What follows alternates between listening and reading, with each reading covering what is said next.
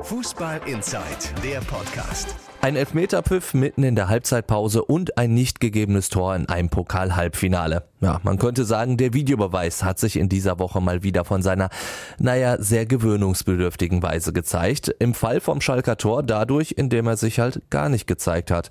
Und so hat der Videobeweis nicht allzu viel Sinn, meint Funke-Sportchef Pit Gottschalk. Ich muss es schon zugeben. Ich war ganz früher ein absoluter Gegner des Videobeweises, weil ich dachte, man muss den Fußball so belassen, wie er ist. Mit all seinen Fehlern, mit all seinen falschen Pfiffen von Schiedsrichtern, damit man etwas hat, worüber man sich aufregen kann. Das Wembley-Tor von 1966 ist uns immer noch in Erinnerung. Dann stellen wir uns mal vor, der Videobeweis hätte damals äh, das Tor annulliert. Ähm, wir hätten weniger zum Quatschen gehabt. Aber im Laufe der Jahre habe ich mich überzeugen lassen, dass der Videobeweis dann vielleicht doch mehr Gerechtigkeit in den Fußball bringt. Ich bin sogar dem Argument gefolgt, dass wenn sieben von zehn Fehlern beseitigt werden, das immer noch gerechter ist, als wenn man alle zehn Fehler so belässt, wie sie sind. Aber seit dieser Woche hat sich auch bei mir wieder einiges geändert.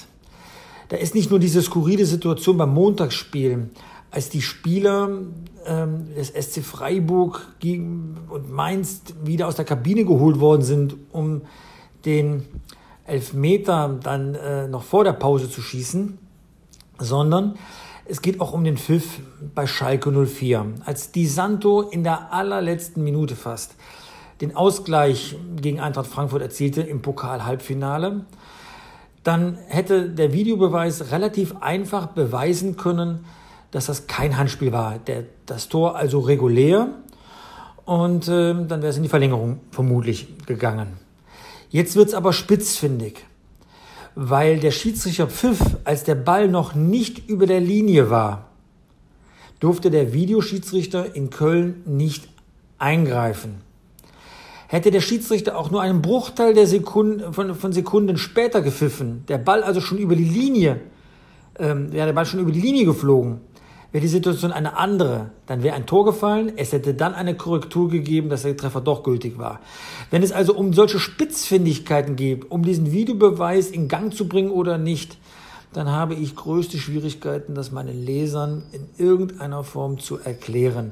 Da mag das ja alles regelkonform sein, aber der gesunde Menschenverstand sagt doch, die Santo hat ein reguläres Tor geschossen und der Videobeweis hätte das belegen können.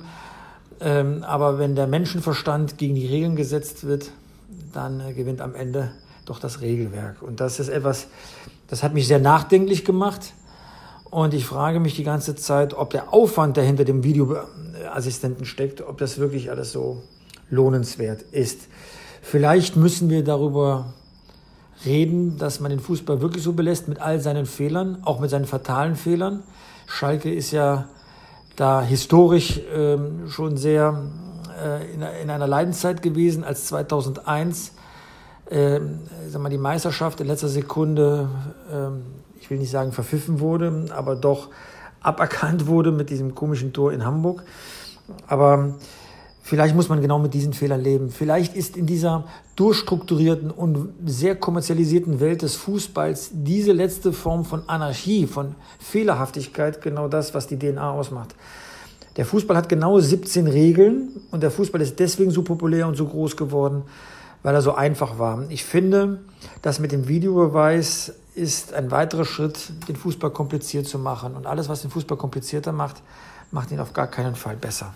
Fußball Inside, der Podcast. Noch mehr Fußball gibt's in unserem Webchannel Dein Fußballradio auf radioplayer.de.